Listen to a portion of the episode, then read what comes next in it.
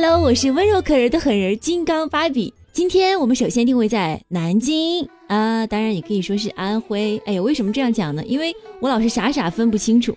当然了，南京作为江苏省会，但是呢，背地里总是被人当成是安徽省会，这实在是太太太憋屈了。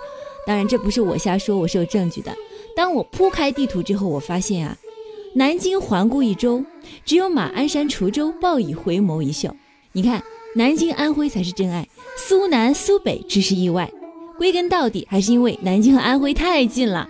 从马鞍山开车去南京只需要一刻钟，这个欢迎短信就立马飞过来了。那么对于皖南的安徽人来讲，他们去南京甚至比去合肥更加方便。当然了，这也得力于南京的偏心。比如南京呢，还没有实现到江苏所有地市级的火车直达，但已经实现了到安徽所有地市级的火车直达。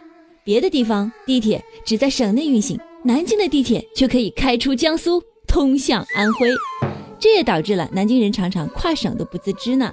从方言上来讲，南京话偏偏和安徽口音很像。除了口音，在历史上，南京、安徽曾经真的是一家呢。历史上的渊源，地理上的亲缘，经济上的牵连，这南京和安徽啊，就这样走在了一起。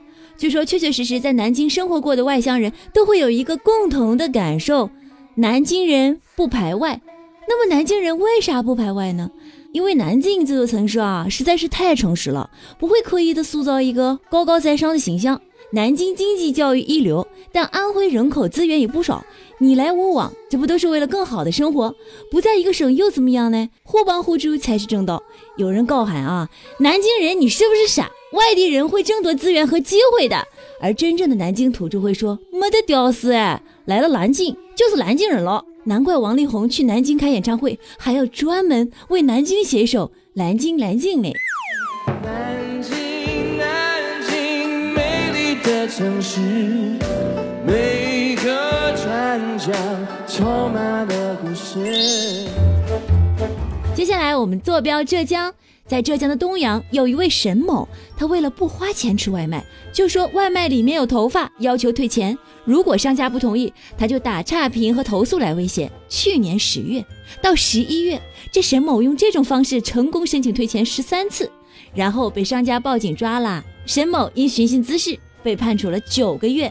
哎，您说您吃一个月的免费外卖，赠送九个月的免费牢饭，你一定很开心了吧？啊，就是不知道他在牢里吃饭会不会顿顿差评呢？你说你挺大个人，你不要个脸，啥啥都占人家便宜，你天天薅自己头发往人饭里放，你再把自己薅秃了。我们又来到南京，南京男子小顾啊，一直在网上买彩票，欠下了二十多万的贷款。他父母省吃俭用才帮他还上，可没想到最近小顾又欠了六万，他逼父母抵押房子来还钱，被拒绝后，竟一把火把房子烧了。而且警方来传唤的时候啊，这小顾呢还拒不配合要跳楼，目前他已经被刑拘。哎，特别心疼小顾的父母，这是一个什么白眼狼？想靠彩票暴富，简直痴人说梦。钱哪有那么好赚的啊？走捷径是不可能的，这辈子都不可能。你就是当小三儿也得刻苦学习，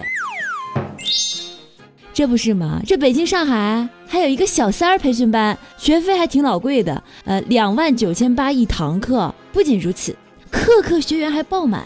人家所谓的培训老师说了，你不变，男人就变。人家都这么努力了，你还要一成不变吗？呃，他们的口号是：没有拆不掉的家庭，只有不改变的自己。他们说了，如今小三都培训上班了。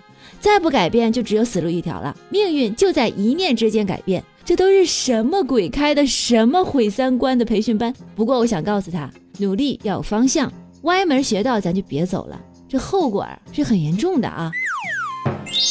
十一月六号，浙江奉化特警柳浩在家休息的时候，突然听见这门口传来异响，拉开门一看，发现有一个正准备行窃的小偷。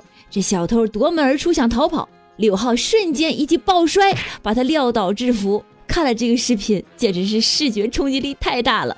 人在家中坐，功劳天上来。这马上到年底了，这小偷呢是来帮柳浩来冲业绩的。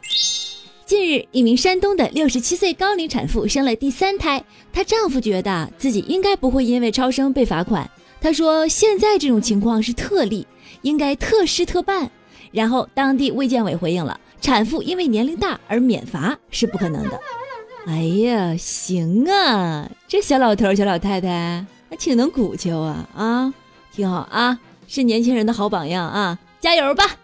不过呢，我还是想说一句，这如此的高龄做产妇，这风险得多大呀？哎，还是谨慎再谨慎吧。我是温柔可人的狠人金刚芭比啊，今天呢就先到这了，挂了吧？哎，挂了挂了挂了，哎哎哎哎哎哎，挂不挂？